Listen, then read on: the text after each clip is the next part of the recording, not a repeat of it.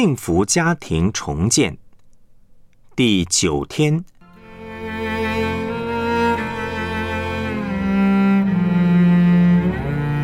建立家庭祭坛。创世纪十三章一到四节，亚伯兰带着他的妻子与罗德，并一切所有的，都从埃及上南地去。亚伯兰的金银牲畜极多，他从南地渐渐往伯特利去，到了伯特利和爱的中间，就是从前支搭帐篷的地方，也是他起先竹坛的地方。他又在那里求告耶和华的名。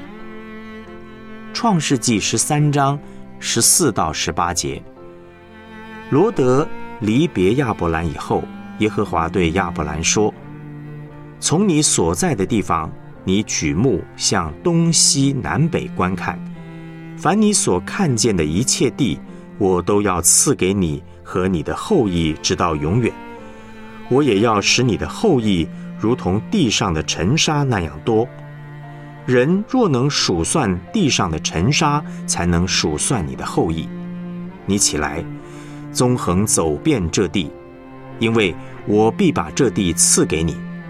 亚伯兰就搬了帐篷，来到希伯伦曼利的橡树那里居住，在那里为耶和华筑了一座坛。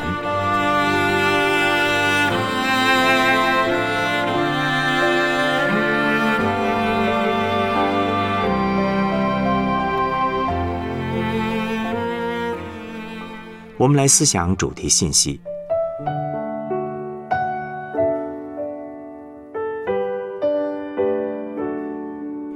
上帝创造世界的时候，就给家庭一个计划。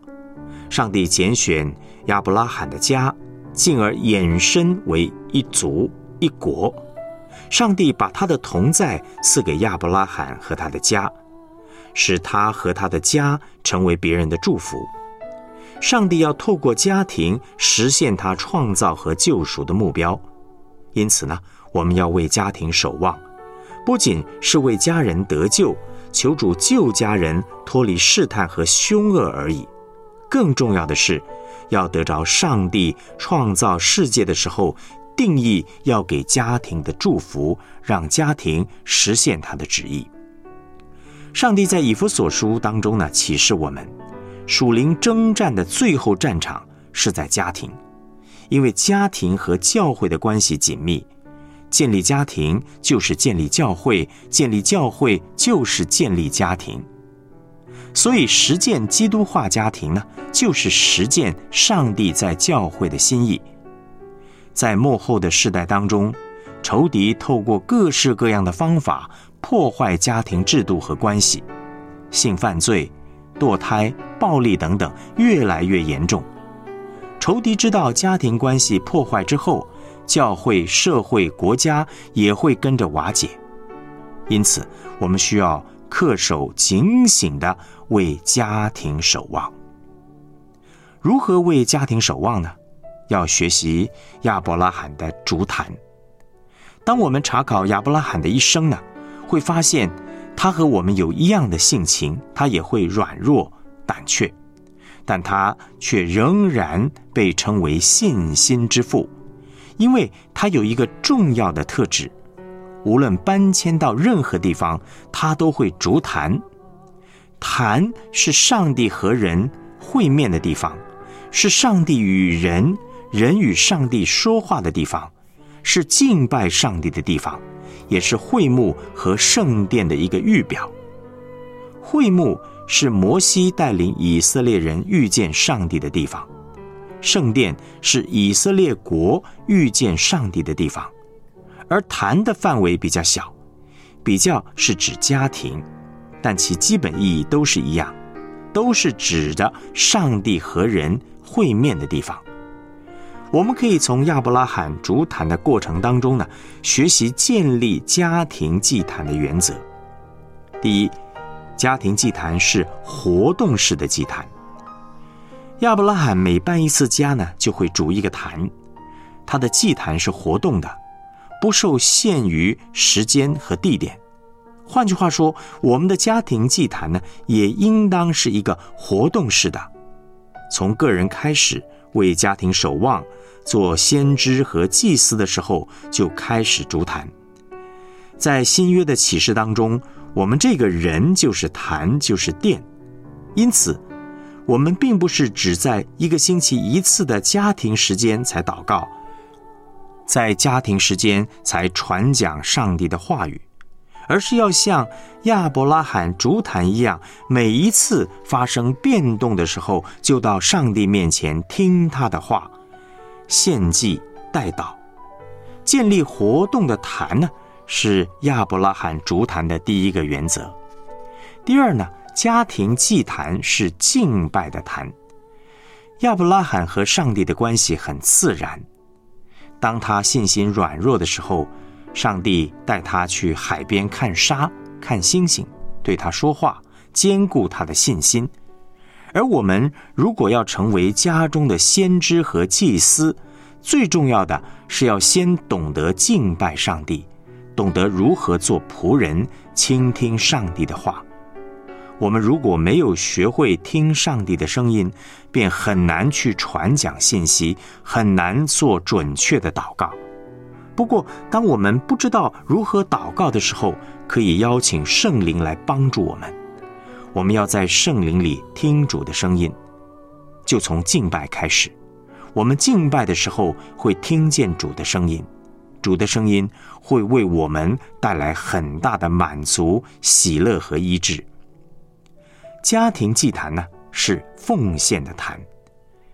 亚伯拉罕的坛不是一直报告需要的坛，也不是责备的坛，而是有一个很重要的特征，就是对主的爱的回应。它里面对上帝、对人有很深的爱，所以他的坛很有果效。亚伯拉罕对上帝的爱的一个回应，最高峰呢，是在创世纪的二十二章。上帝要他到摩利亚山献上他的爱子以撒，而他也真的献了。这是最高的祭坛，把从上帝而得的重新奉献给他。另外，他对人的爱呢，也在奉献里表露无遗。即使他自己生不下孩子，但是当亚比米勒请他为家中的妇人生子祝祷的时候，他也愿意为他们祷告。你可以参考《创世纪》二十章十七节。这是十字架的信心。上帝怎么说，我们怎么做，不看环境和自己，单单顺服上帝，这就是奉献。一个真正有力量的坛，是被上帝的爱所充满，对上帝做出爱的回应，并且在富足里祷告的坛，在贫穷里。为人祷告是没有用的，特别是为家人祷告的时候。有的人祷告了二十年，家人还没有信主，心里呢就充满很多的愤怒。这样的人是贫穷的，没有办法和人分享上帝的富足。上帝是最终的守望者，我们要学习像亚伯拉罕一样，不仅愿意顺服上帝的旨意，即使有不明白的地方，也要顺服。并且愿意将上帝所赐的完全回报献给他，这样一颗单单顺服的心，就会带来祷告、传讲、行动的果效。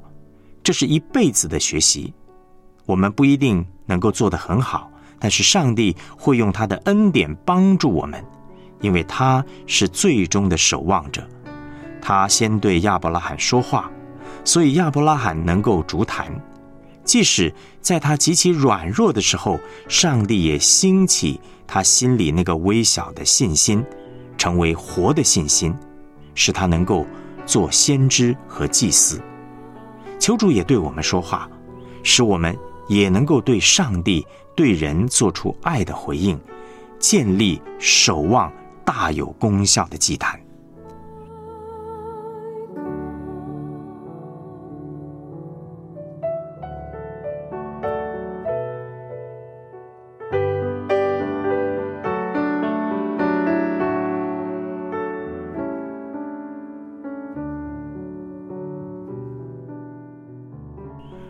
我们来思想两个问题：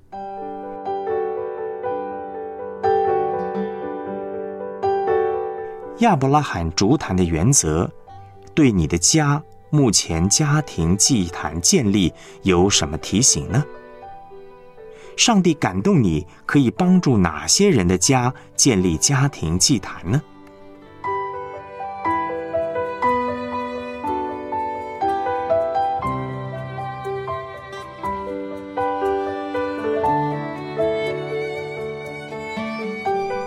一起献上祷告。